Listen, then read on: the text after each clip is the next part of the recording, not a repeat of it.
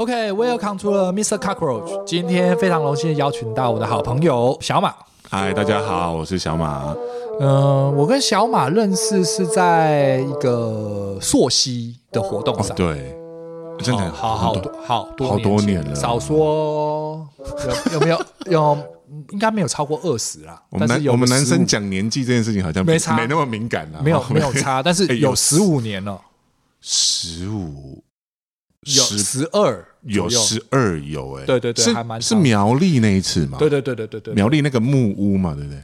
那个原住民的祖大哥那边，对对对对对，没错没错，鹿场那个是南庄后面的鹿场，对，非常漂亮的一个。那然后那天是正好前天是台风，所以溯溪的那个时候还看到瀑布，就是原本没有瀑布，山上那个水帘瀑布那一次，对对对，非常非常漂亮。哦，那个秘境，那个我记得那个地方是苗栗的丰美溪。那个是南庄泰雅部落的，算是一个他们部落的溪流，叫丰美溪，对，很漂亮，就非常漂亮的一个一个一个溯溪活动。那我非常记清楚，那个小马有一个惊人的记忆力，我还特别去问他，因为他可以在有十几个人。然后你类似像是做团康活动的，开始带我们去介绍，然后要开始活动的时候，你可以每一个人的名字都说得出来。所以那个 technique 是什么？可以再告诉我一次吗？呃，这个可能是我自己从我自己从服务业开始培养出的敏感度。呃，我自己是从高雄餐旅学院毕业的。嗯，那早年的话，就是算训练还蛮严格。那进入服务以后，我自己有你是高雄人喽？哦，没有，我是台北人，我是台北小孩。那我是哦，那我但是你是去高雄餐旅学院上课，因为那个时候他是全国大学吗？唯一一所没有，那个时候二专哦，所以我去念书的时候经历了一场家庭革命，因为我考上大学，可是我大学放弃不念。然后我说我要去念二专，我妈跟我翻脸。嗯，那那时候我们班上都是一堆怪杰啊，我们班上有文藻、文藻、文藻应应用外语啊，文化日文啊，嗯，反正都是成绩很好的一些学霸，都是些怪咖，对，全班的全校的怪咖。那那个那个那个，我们 我们在还没去讲那个那个名字到底怎么记住这件事情，那为什么会那个就选择那么清楚的，直到高中？哎，大学哎是高高中毕业，高中毕业对，高中，然后读技术学院嘛，呃，读二专，读二专不是技术学院，还是二专？那对对，算是当时当时那个时候联考，为什么为什么那个时候 你的高中应该是普通高中吧？对，我是普通科。那为什么那哦那个时候是什么点让你知道你的志业？其实我不是个我不是个很认真的小孩，那可是每个人都说。呃，我很聪明，但是其实老实说，我我有点懒散，这个我必须承认。所以我其实一直都不太算体制内的小孩。嗯、那当时是有一个朋友从基隆女中转去西湖念观光系，嗯，不知道为什么突然触动了我一个想法，因为他那个时候就说他要去念高雄餐旅，嗯，那时候高雄餐旅刚成立，结果后来这个女生她没有去念，结果我去念。哦，本来那个本来是一个可以恋爱的一个故事成长，然后结果变成是一个单恋，对，可能是。然后以前常常会有发生这种事情啊，就约好了一起去一个学校，或者约好了要一起做什么，就中间有一个人，对啊，就突然撤撤撤，对啊，就撤了。那我也就哎，我反而对这所学校产生了兴趣，因为这是第一，所以不是自己找到了一个什么，而是就是有一个伙伴想要一起去。呃，就被说服，他设定了一个目标，他从因为基隆女中在当时算是还蛮好的学校，嗯，然后可是跑去西湖啊，那个时候东南西北是出了名的坏学校嘛，嗯，那我就嗯，我就很冲击，我说，诶，为什么他会这样去选择？结果他的目标是要去一个我从来没有听过的什么参旅学校，然后我就开始对那个学校。产生好奇，好奇，研究。老实说，我前后因为当时没有网络，嗯，所以其实我收集资料前后也收集了八九个月，快一年。怎么收集？就想办法到处找资料，然后打电话，然后就是东问西问，然后从透过，因为当时我在学校是吉他社，嗯、那很多各个学校的朋友，嗯、这样子慢慢透过朋友的嘴巴去收，因为当时的收集资料是比较土法炼钢。那个时候那个时间点，其实是你会对于未来会有一个期待，或者是恐惧，或者是想要追寻的目标吗？当时其实只知道要考大学啊，那个年代就像刚刚前面提过。那个年代还是倒扣的年代，考大学是有倒扣的。OK，联考的时候，嗯、那其实我我，我想问你问题是你那个时候还是一个懵懵懂懂，还是是有办清楚？因为刚刚听起来的那个你你去寻找目标的那个方向是非常积极的。对，所以我是想说那个时候是什么样的？应该说当时的高中是升学制度，当时的升学制度非常严重。当时我念的是景文高中。嗯，那其实每天早上从七点多到学校，到晚上九点才离开，那个验收压力非常非常大。呃，先透露一下，你大概是什么年次？对，我是。呃，六十七年次哦，其实跟我跟我差不多了，还比我小一点点。对对对，差不多差不多。对对对，所以差不多那个 年代是应该是一样的。对，差不多是这样。那当时升学压力其实是非常非常的大，而且当时是私校、私立高中到处林立，而且竞争很激烈的那个年代。嗯，那当时就突然就这样 trigger 了，哇，哎，这个学校好特别。那我当时也被选进了，就是算叫前段班，所以功课压力更大。可是我的个性可能。再有一点点反骨吧，就是压力越大，你越叫我做这件事，我反而就越不想做。我反而对。但刚刚听你讲说，你还是去了吉他社啊？嗯、对，我就是想要逃离。嗯，所以是一种不想要被那个东西给压到的一种一种、嗯。因为我每天就每天就是你被强迫就是要去一直念书，一直念书。尤其到到了那种所谓的前段班那种升学班，是学校给你的压力，还是家里给你的压力？都有，甚至自己给自己都有。可是自己又想逃离。所以我觉得那个高中大家都是懵懵懂懂嘛，对未来其实都不是很清楚。对，你知道当时要考大学，所有人都说大学好，可是为什么要进大学？没有人想，没有人想过啊。什么科系？那更不知道，更不知道。对，然后就哦，我分数到哪，那我就去吧。所以当时的生态是这样，不像现在的小孩子，他们会去思考他们要什么。诶，比较好，好像也没有这个情况，比较好一点点，应该是。比家长们比较容许你要做什么就做什么吧，啊、而不是而不是对，因为现在是容许你表达你想要做什么。对，因为现在进研究所就申请了，对，已经不是对那个大学是国教，对对对，没错，对，是不是我们那个时候的压力完全不同嘛？对，那个时候高中升大学是一个大门槛，对啊，大门槛。然后那个时候，因为我是读技职学校，我的高中就不是读。我那个时候就已经很确认我不会读书了。啊，但是说，所以反而我高中那个时候是我最快乐的时候，跟你可能相反，因为我读的是美工科，嗯，我就只会画画。我高中的好朋友都是广社科的。哦，对，那所以那个时候就就爱玩，但是我没有那个时候有就有那个五专，我们高职毕业就有五专，然后二技是五专后，对，你还不能直接考，对对，二技对。的。的概念嘛，然后那个时候很多的的，后来有很多的大学是五专这个体系转成原本的技职学校转成了大学，转成科技大学，所以才会现在这么多的大学嘛，是真的是没有必要啦。我觉得那个是一个时代的眼泪，是对，弄到现在他们学校要倒了，对不对？没学生嘛，慢慢退场了，对，嗯，是啊，所以我们是差不多的年代。那好，那我们再更切入主题一下，然后餐饮呢，就你就进入了高雄餐旅。就进入了高雄餐旅，就这样误打误撞的进去了。呃，其实进入之前我再讲稍微讲一下，就是因为我是普通科学生，所以当时考二专，我们有一个所谓的暂停条款。嗯，我因为二专是技职学生在念的。嗯，那我们是普通科高中，那我们的学科比较强，嗯，那但是你们技职零嘛，我们技职是零，所以去我们有一个暂停一，当时有一个保护技职学生的暂停一年条款，就是普通科的学生你要考二专可以，可是你要等一年哦，要让给技职学生去考，不然你他们一定考不上了。对，因为学科我们光学科可能就就赢过他八成，可能就八成就拿到。对啊，然后然后我记得台湾的学制是。那个那三十分才是技职的成绩，七十分是普通是学科。对，那这很好笑。你要考一个技职学校，然后给你三十分。那当时其实我也是评估过这个，哎，没有书面的可以评语。对啊，你根本不需要你那，你就算那三十分都不拿零分，你还是有，都还有一你一定进得去。对，对你还是进得去。确实，这个是当时的这个升学体系上一个很奇妙的点。那我刚好就经历了 这一块。那那个就进了，所以你是什么什么科系啊？呃，我当时进的是旅馆管理科。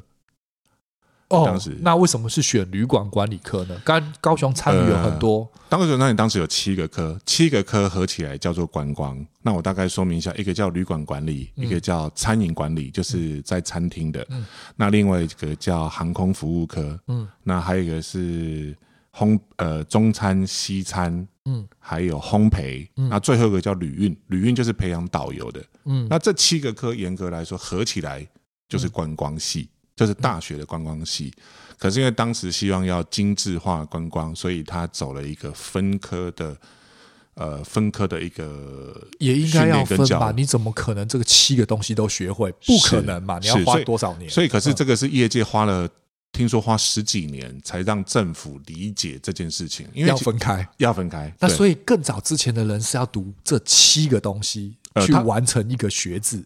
对，它变成什么都摸，可是什么都不进。所以你看，你还记不记得以前那个年代，文化大学观光系，大家说观光观光啊，什么都摸，什么都不懂啊。那个时候有一个这个顺口，七个科系就七本书而已嘛。对，应该就是这样。当时就是给你一个课本，然后。你就这样，对，他摸的不精，然后可能就上上，譬如说烘焙，可能就跟你讨论一下哦，烘焙有哪几种，用什么面粉，可是不会实做。嗯，可是我们那时候在学校有一个，我觉得有一个小确幸，到现在我觉得我记得一辈子。你有没有吃过内馅是热的的墨西哥？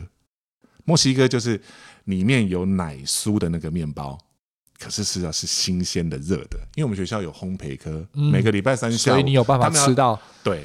因为他们要练习做面包，呃、然后我老实说，我喜欢吃墨西哥，因为我喜欢吃奶酥。嗯，可是你在外面，你知道买到的面包都是冷的，当然不是刚出炉啊，不是 fresh 的，而且在二十几、二三十年前那个年代，怎么会有人出热腾腾面包？那个是这几年才有的概念。嗯，吃热面包这件事是一种幸福感。嗯，可是，在当时，因为学生要练习，啊，你知道学生练习那个料都用，我们都用很好，然后而且塞很满，就就就就不服，就成本不是重点，因为学校出的，你要练习。对啊，那老师就是尽量让你觉得那个奶油在三十几年用法国进口奶油，而且比例拉很高，它那个烤出来又热又香。然后下午三点钟，哇，那就是天堂嘛，很天堂。我们下午附近的婆婆妈妈会冲到学校来买，因为做很多，因为学生是练习做很多，他要开放邻居来买。嗯，啊，当时小港鸟不生蛋，然后可是小港很多居民就会冲来买新鲜。星期三下午我记得，先下午四点半出炉新鲜的面包。啊，但是我不知道有这段历史。对，然后就吃了，我那是我人生第一次吃到热的、温热的、刚新鲜出炉的墨西哥奶酥，在热的时候。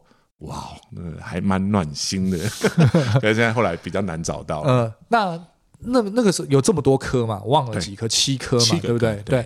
那你怎么选到呃旅馆管理？旅馆管理，对啊，就是就是你的成绩应该都可以上嘛。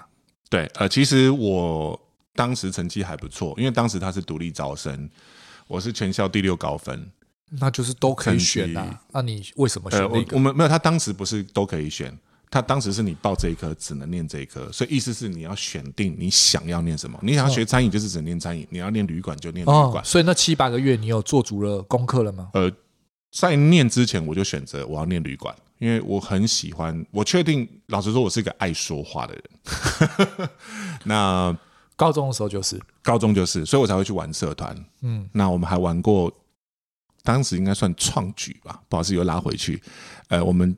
办过北台湾，嗯，四十所学校，两百五十人的大联谊，总共出动七台游览车玩大地游戏。哦，当时大概玩社团比较少，这个规模。可惜那个时候没有空拍机哈。啊，对，可惜没有，这个算人生一个小成就了，但是还蛮有趣的。那些那些朋友到现在都还有联络。嗯，那当时选旅馆是因为我发现我爱讲话，我喜欢跟人互动。嗯，所以可是我确定我不想要。走餐饮，我又不会做菜，那我更不想要进厨房，嗯、因为毕竟当时其实我有问过一个前辈，嗯、他给我个观念，他说为什么厨师都是男生，不是妈妈？要不然你一天八个小时做菜，妈妈应该都是很厉害的厨师啊。嗯，体力上，呃，不是，这个是观念。你把它当成是工作，还是完成一件事？你把它当成工作的时候，你就会想把它变好。可是，如果你只是要煮成一顿饭，嗯，那就是比较像妈妈的概念。它不是好跟坏，它只是你把它。把这件事情的定位放在那，妈妈也可以做好跟坏啊，我还是没有听懂这个的定义的差距。所以啊，你看日本妈妈她很用心，她就会做出很可怕的便当。对，要是爸爸对卡拉便对，然后要是万一爸爸得罪那个便当也很可怕，就只有梅干。对，所以其实就是你就像剪头发嘛。你喜欢吹头发，吹头发吹一下，对对对，可是还是我还你还是没有解释为什么没有那么多的女人进厨房啊？啊，进进专业厨房。应该这么说，她可能不想要花那么长的时间在厨房的油烟里面为伴。那加上其实，呃，厨房当时的厨房大部分其实都是男生主导。女生比较难，所以它是一个很男性化的概念嘛。其实并不是，对啊，并不是一个会被赶出来嘛。呃，从两个故事，一个是台中很有名的法式主餐的女主厨乐木主厨，她的过程里面其实也是过得很辛苦。嗯，那还有一个是料理鼠王里面那个唯一的女生主厨，她就很强悍，就是在厨房里面，因为她是又是火又是油又是刀。其实他是确实是需要比较一个强悍的一个要壮啊，你不能柔弱了，怎么样都不能柔弱，对，不能柔弱，比较不符合女生形象。那有些女生她可能就不想要这么强悍，她就不会想要长时间在那边耗着，就感觉就是一个战场嘛，是真的。你就讲这三个方就是战场，又是火，又是油，又是刀。然后你如果你还要控制 场馆，控制这些其他的壮汉，对。你小小弱弱的人，谁听你？而且当时的厨房的背景，以前是莫贝塔这里可以熬煮本嘛？对啊，都是一些可能都是很基层的学徒，然后可能那个会靠。老实说，当时的社会环境其实对餐饮其实是不公平的嘛。呃，老实说不公平，可能还有一点，还有一点客气。其实有蛮多是比较多是歧视跟看不起，因为其实像地下的一个工作啦。嗯，对，因为其实确实当时社会地位不高，不像现在。那当时我们同学有人考进去，被妈妈拎回家，不准念。我们那时候国立的哦，是国立的学校。我我我知道有这个现象的是是那个理发业啊，对，早年对更更是更是，虽然不是做那种黑的。可是你你说你那个时候还没有什么设计师这个名词，但是你说你是理发师的时候，是会被很多人觉得你是八大行业，然后会会会联想在一起，然后你的你的地位是很低的。嗯，我记我记得以前高中的时候就会就会比较追求外表上的，那现在也是啦，对，但是就交了比较多的这种剪头发的女生的朋友，那我爸就不是很开心。对。对，所以为什么你要找这些人回家？然后为什么要跟这些人交朋友？对，就其实呃，当时大家把李荣这件事情视为是一个蛮蛮不能去提的一个禁区。李荣，李荣都觉得他好像有在做些什么什么。对，但但但就就算是男的也是啊，他就是一个很 barber，也现在是地位很高嘛，像理发师是一个造型师的概念。造型师对对，可是以前他就跟我就跟刚刚你说做菜是一样的嘛。对。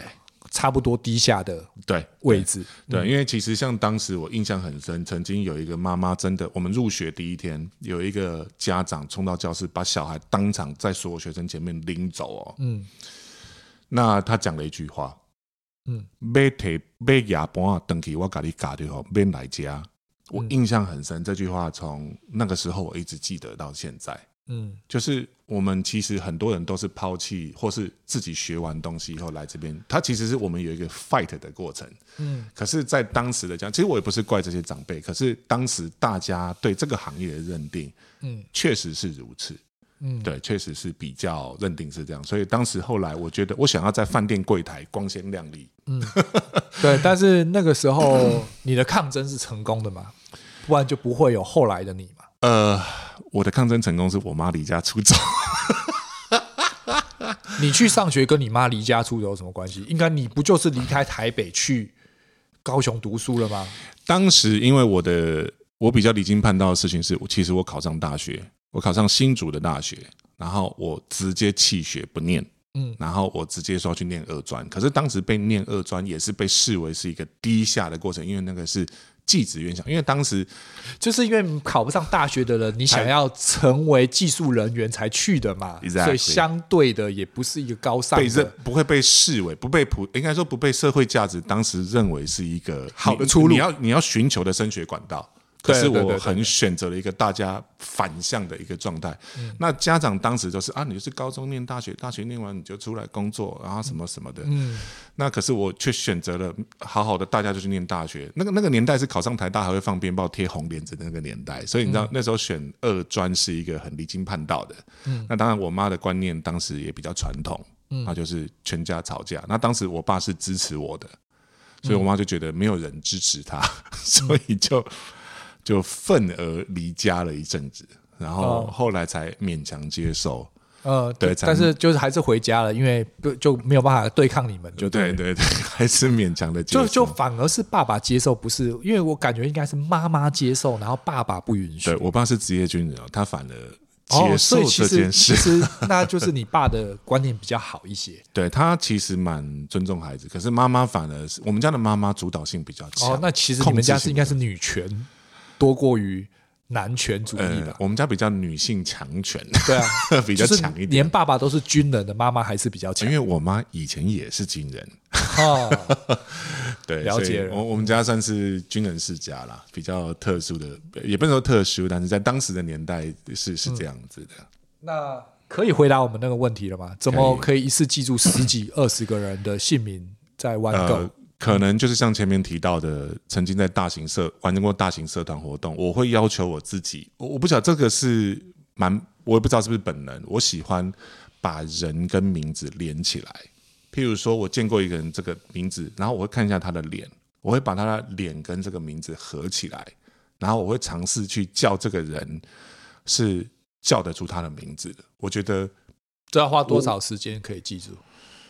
呃，花多少时间呢？因为那天我们差不多在第一次见面的时候，你就已经可以念出所有的人名字。因为我会，我会把你的人格特质跟你的名字去连起来。对，可是我们并没有相处啊。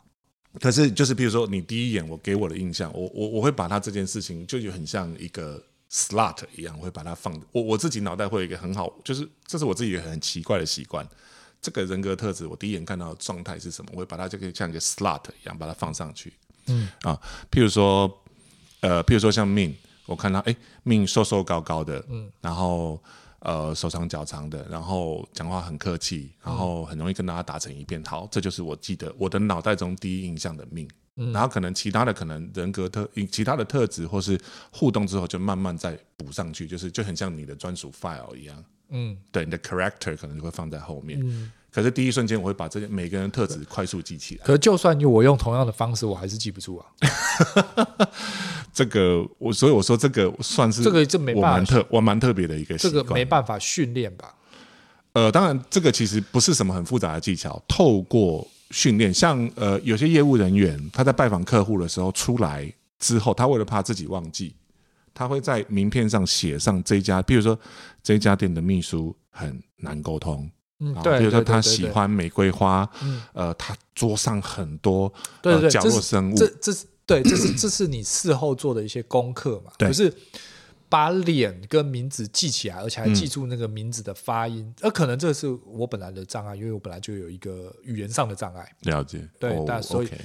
对，但我不知道其他人啊，但是我相信还有很多人也是很难记住名字的。嗯嗯嗯，不是。那我可能就是把，就像这个名片的过程、记录的过程，我把它那个是一个具象，对我而言，我觉得那是一个具象化的动作。对，但是我把它在脑袋 visualize。嗯，就像呃，有个影集 Netflix 的那个良医墨菲。嗯，我没看过。呃，它很精彩，他是一个高功能，叫做 High Functional Autistic，就是高功能性的自闭症的人。可是，却他却当了外科医生。嗯，可是他有一个很特殊的功能，就是他的人体构造可以在他脑袋里面具象化，去找到原因。嗯、那当然，可能每个人，我不是说我跟他一样厉害，可是可能每个人在某件事情上，各个方面的时候，他就会比较精通那个那个运作模式。对，可能他有个他习惯的模式。那可能这个就是我。跟人的互动的连接的强度，可能就是我的我的那个 character，嗯，或许是这样。然后这两年的技职院校的经历之后，就很顺利的进入跟旅馆相关的行业了吗？对，呃，因为当时当时其实专业培训旅馆的学校并不多，嗯、那所以当时高雄餐旅学院出来的学生其实金饭碗的概念可以这样说，我们大概就是各大五星饭店抢着要。我们从实习的时候，大概就很多饭店很喜欢跟我们合作，因为我们很因为至少有训练了嘛，对不对？第一个我们受过专业白纸嘛，对不对？对，而且加上因为我们当初去，你看我去念之前，我要 fight 这么久，所以我很珍惜在里面所有学生，所以我很珍惜这个念书的专业。进到业界，我也很珍惜。反而反而是因为这一个。嗯 这个求学的这个过程，所以这些企业会就把这个东西加分了，因为、嗯、因为你你会跟要家长对抗，然后也会被社会舆论所我们要去我们要去抵抗这些，你要抵抗这些完之后，然后你才能顺利毕业，所以其其实就不简单了。其实应该说反而变加分。现在这样跟你聊一聊，我发现反而那个过程有点像我们提早被迫社会化。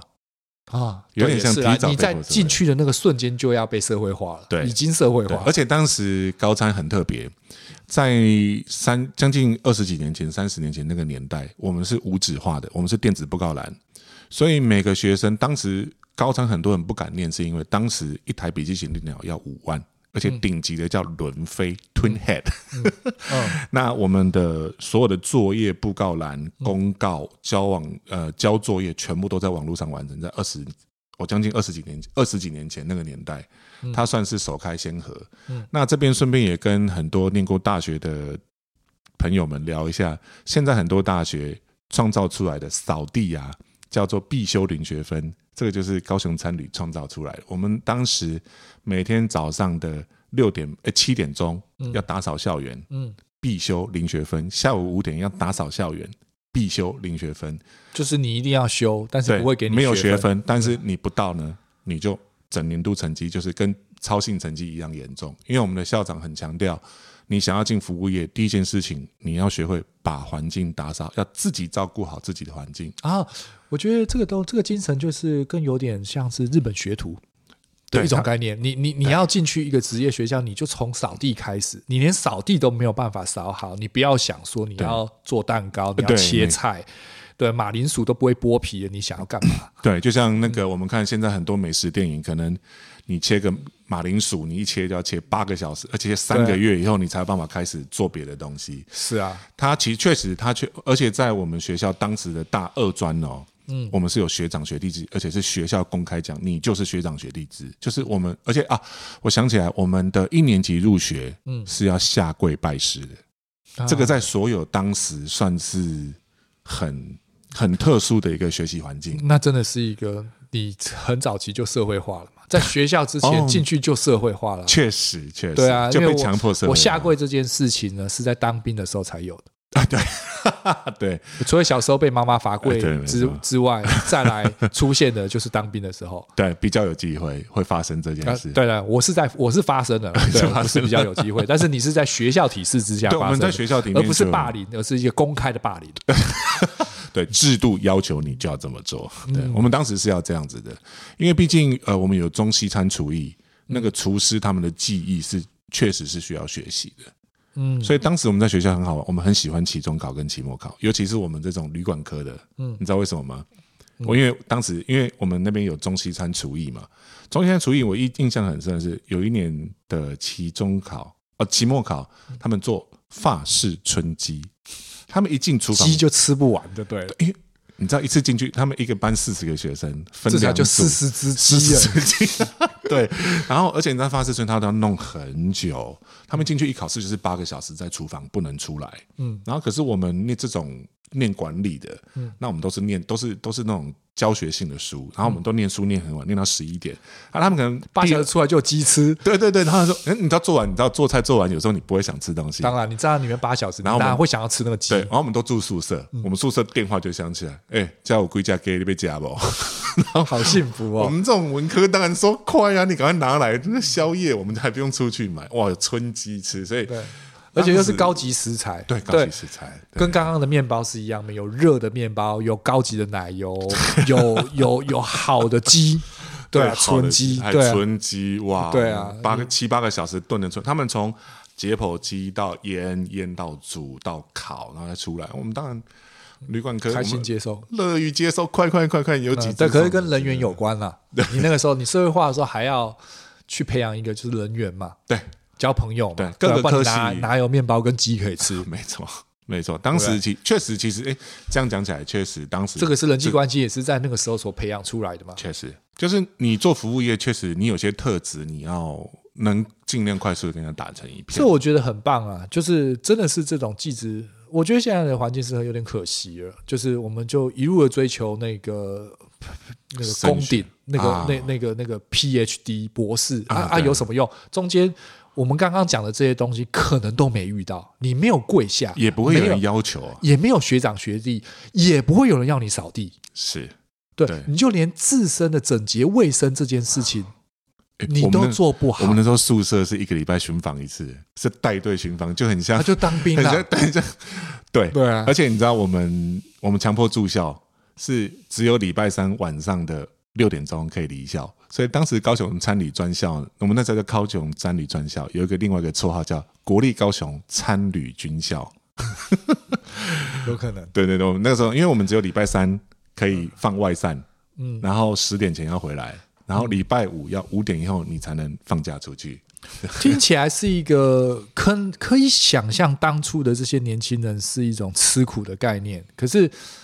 嗯，离开这个时空背景，一个我外人来听的话，是一个很好的学习体验。嗯，因为他就可能可以让这些其实没有在家里面没有可以教你打扫环境的人，给你一个强迫性的学习机会。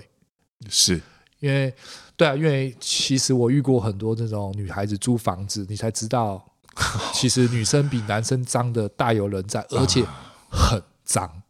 他们女生脏起来很恐怖，就是而且大学生，因为你有在大学任教嘛，我也有过这个经验，你就知道那个学校学生区的那个环境，就你就可以看到各种家庭所养出来的儿女百百种，然后其实好的真的不多。呃，确实应该说能够脱离家庭，然后你还自律的就少。少之又少，对，因为学校不会有一个这样子的环境给你。对，那或者是你只能是，比如说你跟你一起住的同学，然后他是一个爱干净的人，对，然后他你为了配合他，嗯，所以你也变得爱干净。但是很长的时候是一个近墨者黑的概念嘛，就跟着乱，他不干净，那你就跟着一起乱嘛。反正他也不会，他也没没有资格要求你，因为他也不会要求你嘛。对啊，除非是一个学长学弟。或者是一个学姐学妹，对，我是一个大四的，你是一个妈菜鸟，妈就是你少啊，对啊。可是当兵不就是这样子嘛？谁少？学弟扫。学弟啊，你自己认份点。对啊，是啊，啊对啊，那总是都有人要少。对，可是环境一定要会要求嘛，对不对？你讲到这个，我们旅馆科的第一学期的第一门课，我们有一个房务课，要做房间。嗯，那我们第一件事情学的是什么？用手拿着菜瓜布下去刷马桶。然后当时就知道，大概有一半的人这辈子没有碰过马桶，嗯 对，没没有去刷过马桶这件事，撒尿就走了，对对对。啊，这个，所以我们那时候笑说，我们的戏歌，我们的科歌啊，嗯，是当时刘德华唱的马桶，当时刘德刚好出这首歌，有啦，还是有啦，我记得国中的时候，如果偶尔会分派到洗厕所，打扫厕所。对，但是还是你会站得远远啊，拿着长长的撸一下，然后匆匆就跑。不可能拿菜瓜布，然后手这么要贴到里面的啦。对，可是我们没那个机会啦。打扫饭店，我们是要伸到里面，因为早期勾嘛，对，要去勾就把它刷干净。对啊，而且最后还要喝那杯水嘛。哎，这没有啦，没那么夸张。这个吧，就是这不就是业界我们在听扫厕所饭店里面的那个 那个老杯杯，不是老杯杯，就是那个打扫厕所的人，他一定要证明他的马桶有多干净，一定要拿个玻璃杯捞一杯起来。好吧，这个我必须要帮饭店业稍微澄清一下，这个还是不敢，这个有点过头了，过头。我们还是那个那个不会这么夸张，但是。我们会拿起来检查一下啦，这个是确实是有，但是你说拿起来喝，这个是稍微有点强人所以这个 传统不能就看不到，对不对？对对对对对。不过我相信现在的 TOTO 马桶是有办法做的，它现在出来都电解水哦，对、啊，你知道吗？还亲自洗礼电解水，可以拿起来，绝对是比你手龙头出来的来的健康啊。那我可能就等到没水的时候，我可能 没有东西喝，我可能才会去喝吧。对，可是理论上来讲是应该比较干净的，相对啊，相对，相对。对啊，对，学生生活就很奇妙了。嗯，因为我们念的学制，我们当时算是全台湾第一所三明治学校。嗯，我们半年念书，半年实习，两年没有寒暑假。嗯，然后我们出去当时的呃实习的时候，我们的薪水是当时是一万八千块。小时候讲起来有点悲哀，现在大学生的薪水没有高多少。对，我们当我们当时二十几年前，我们是一万八，那我们有一万两千块要交给学校去存，存了一年之后，我们的毕业旅行就是去欧洲一个月，哈，去看饭店，去玩呐，啊，顺便看饭店，真好。对，就当时觉得，我觉得这种强迫性的储蓄，然后让你看真正不一样的东西，不然那个时代。谁带你出国？对，谁谁带你出国？然后谁带谁带去欧洲一个月？而且谁又能够知道哪些饭店值得看，而不是真的只是去玩玩谈恋爱？因为当时这所学校是由业界发起去建立起来的。嗯，当时的其中一个顾问就是严长寿。对，所以他们很强调这些食物。到现在还是蛮好的啊，现在还有蓝带的嘛？对不对？连蓝带引都进来了嘛？对，你不需要去法国学蓝带，高雄餐旅就有了嘛？哎，这个这个 podcast 其实是没有置入，但是如果餐饮学校有听到我们这个 podcast，欢迎抖内，欢迎欢迎，我是校友，虽然没有接触，哎，那个旅馆系的系乎，我有参与参与创造，然后所以嗯，欢迎学校抖内或是系友校友来抖内一下哦，麻烦为了支持我们的好节目，好，那我们就在这边先休息一下。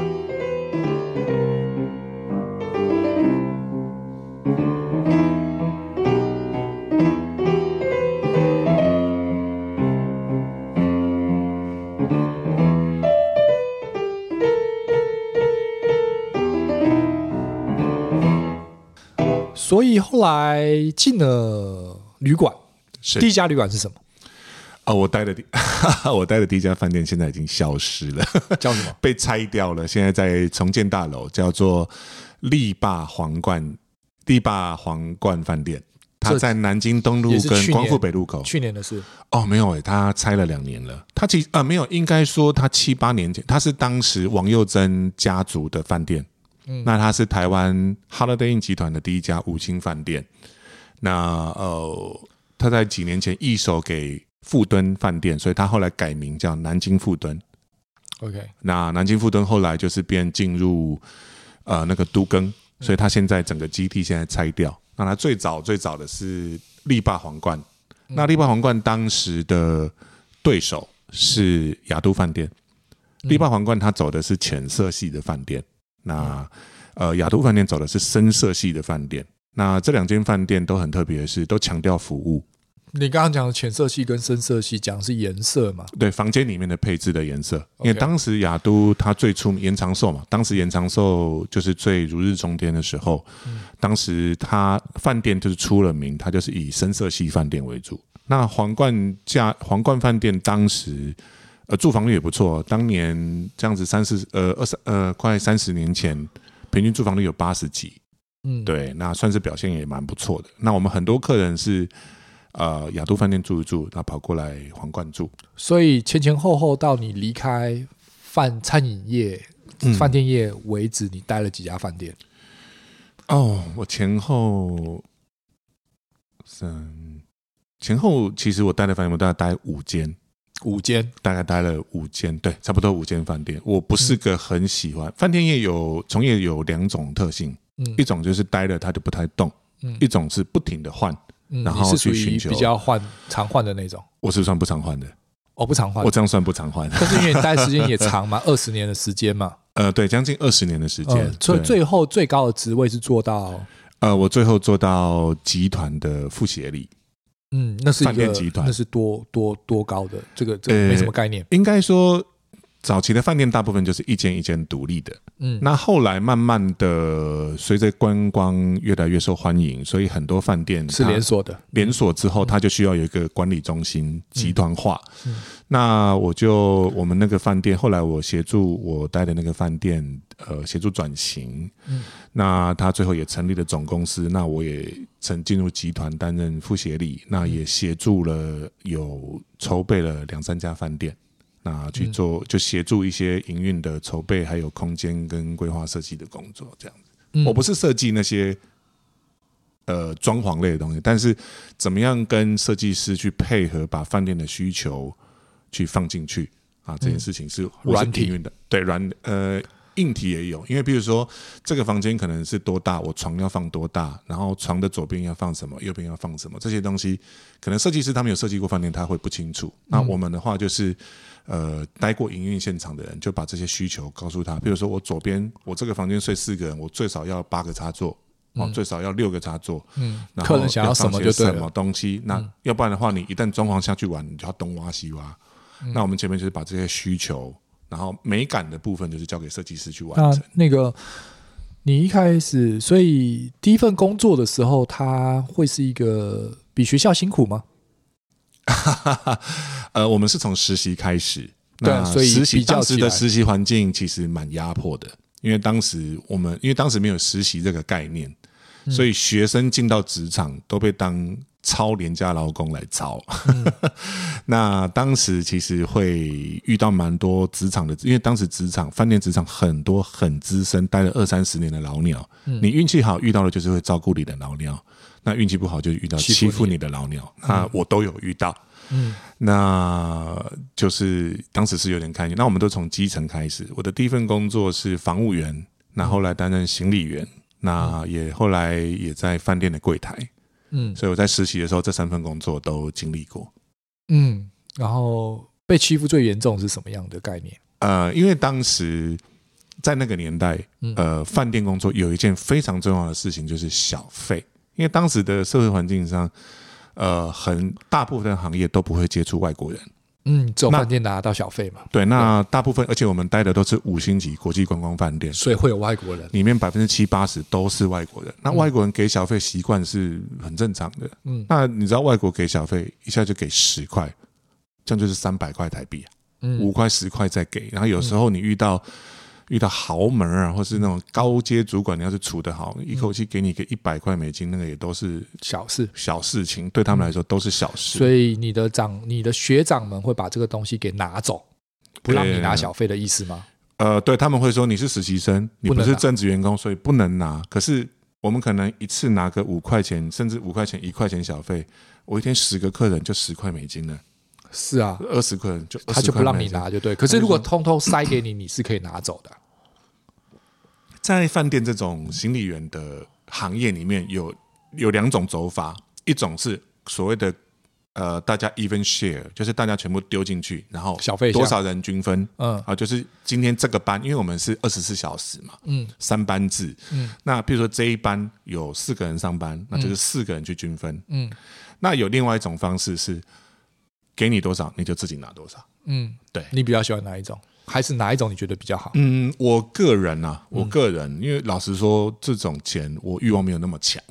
嗯，因为我们这种学，我们其实求的是后面的发展，所以对我来说，我会觉得均分就好。我只要我的努力，那我能够得到有些回馈，对我们来说，我们觉得就值得。对，但这种东西有两面嘛。对，第一个是你真的服务好，所以人家给你小费。是。另外一种是，就是我就是给小费，然后我管你服务好不好，就是我这我是一种习惯。是。可是。打赏这种东西本来就是一种，我觉得你做的好，嗯，我拿到，可是均分就很奇怪了，因为搞不好那个人的服务没有你好啊，是，可是你均分就变成我的服务好，你拿走了我的服务。OK，好，这个是某一个方向的 perspective，嗯，那可是如果均分的这个概念从管理面来说。大家不会抢客人啊，对，这是好事啊。对对，就是。以 personal 来说，我当然会比较倾向，因为我服务好，你给我小费，应该的嘛，当然，对不对？而不是哦，我的服务好，就那个人每次都要摆烂，然后他也分我们的服务费。对，这个当然就是，你知道，这个就是 contradiction，就是有些地方它当然会出现这种比较。看起来好像不是那么公平，可是对总体来说，那如果今天服务很好，大家哎，我进香要就是争这个客人，结果旁边那个看起来，我觉得我 assume 他不会给我小费，结果我就不服务他了。嗯，那有的时候他就也会出现这种状况。嗯，这个会是在整体啊，所以以以饭店管理来说，均分会是一个好事，会是会会会不会影响到就是个人吵架，然后也不会影响到服务的品质，因为你都拿到，你都会拿到。要不然你看，如果一个你觉得哇看起来很像 high roller 一个富豪，然后。两三个人围绕着他，结果旁边其他客人没有被服务，哇！哦，所以大家都去抢那个客人，但我就抢嘛，哎，他一定会给我嘛，对，而且给多嘛。因为说真的，我也遇过客人一口气给我一千块的，嗯，哇，过瘾啊！哎，那个学生呢，你一口气带一个客人上去，他就给你一千块，我觉得那是个成就。那对，可是有的比较资深的心理员，他会觉得哇，不行，这个就是我的利润。嗯，对，就是哎，就不用缴税的。嗯，我们曾经有一个传说啊，有一间大饭店的那个那个行李员主管嗯，听说做二十年了，嗯，买了三栋房。嗯，就是这样来的，就是这样来，因为都不用缴税哦。这个好，那个国税局不要查啊，这些人都查不到了，也查不到你偷。对啊，小费这东西你也要抽，对，太简单，这太过分了吧，对不对？是啊，这本来就是一种 commission 的一种概念。是啊，所以那当时，当时就当时的社会背景是这样，所以这是一份，所以很多，所以这个是这个是比较比较苦的部分，就抢走小费，这还好啦，对，不算是真的欺负。那再就是。呃，譬如说，大部分大量的工作会给你做，因为当时的饭店，譬如说我的待的饭店，它最少两百间客房，嗯，那两百间客房，如果你住八成满，可能就有一百七八十间客房，嗯，我们都会送报纸，嗯，那可能一天订报纸的就有七八十份，嗯，然后你，你光送报本，对，他就你送报纸就要送两三个小时，要一间一间走，一层一层走，嗯，那我都会从最高楼层慢慢慢慢走下来，嗯，对，那那就是一个体力活。啊，就跟邮差差不多了。可是，对啊，如果跟邮差比起来轻松多了，因为你都在同一栋。对啊，对啊。可是，哎，可是你看哦，这中间我这两个小时我就服务不到客人，我就拿不到小费了。所以这种就是到底是不是均分这件事情，在某些时间点，跟譬如说我要去送文件，因为像行李员他要负责递送文件，嗯，送东西，所以他不是光这些东西过程，嗯，对，所以就是呃，这东西真的没有一个没没有一个一定的。我好奇，请问啊，就是这种。从最底层做起的这种白手起家，才能好好管理一间 hotel 的这个概念，你觉得是好的，还是是一种从国外学个 MBA 回来的人会管理的好？嗯，我们看到连续剧就，当然我也只能看到连续剧啊，是对啊。你知道我问什么吧？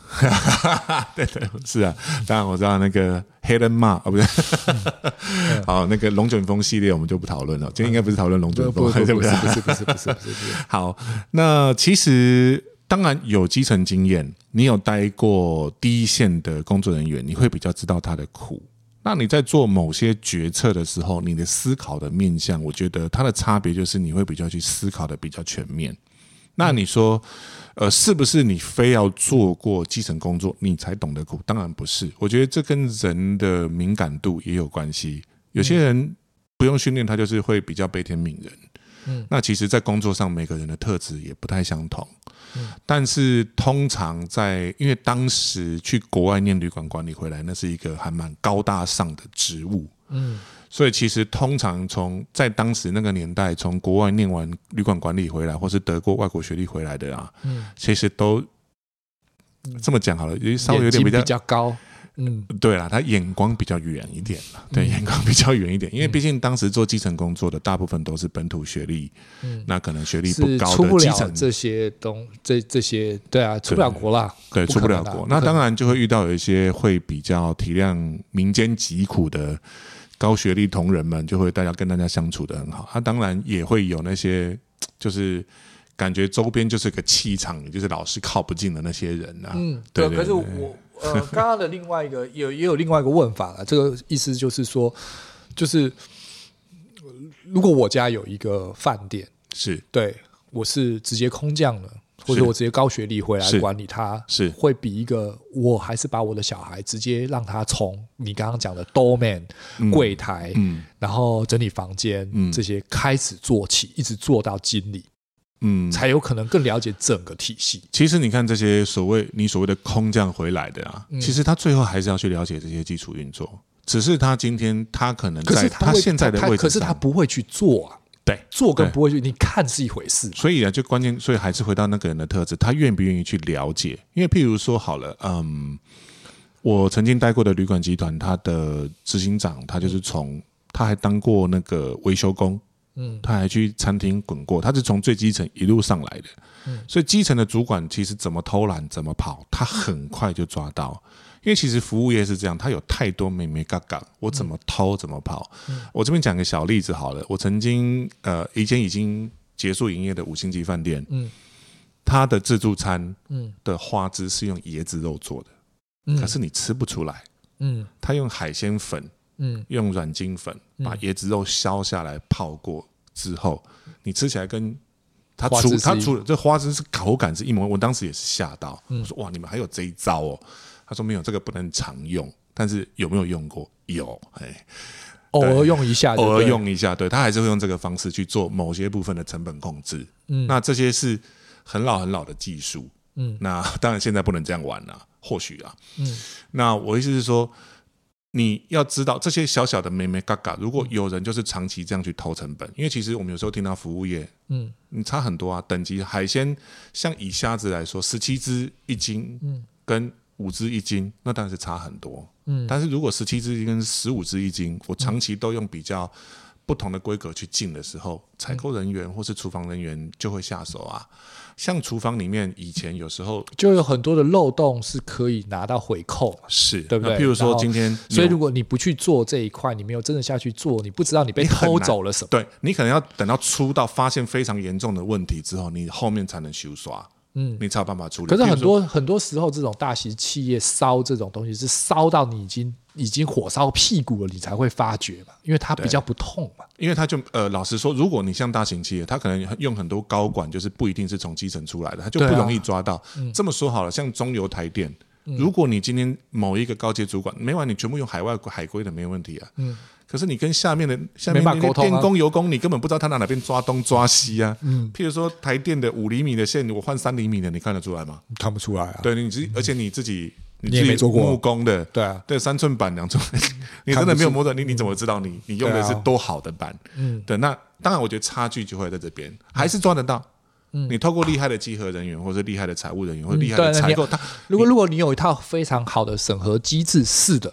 对，但还是有漏洞可以逃嘛？呃，永远都有。那只是说你抓得早、抓得晚，跟在能不能挽救前。其实最多多少少，我们只是要做做到一个，应该是做到一个不要太夸张，但也不要呃，这个是有的时候就好了嘛。老饭店有时候会做这件事情，对，不是你不要太夸张。那反正你好好把饭店营运下去。那有些我们都有赚钱，我我允许你把花枝变成假的，对不对？反正不要客诉啊，不要被。被告，那但是你已经弄到饭店要倒了，对，都上新闻了，那不好意思，那就那就是不对了。那其实很多事情也都是这样嘛，出社会就是这样，你你能过，那当然大家好过日子就少讲点嘛。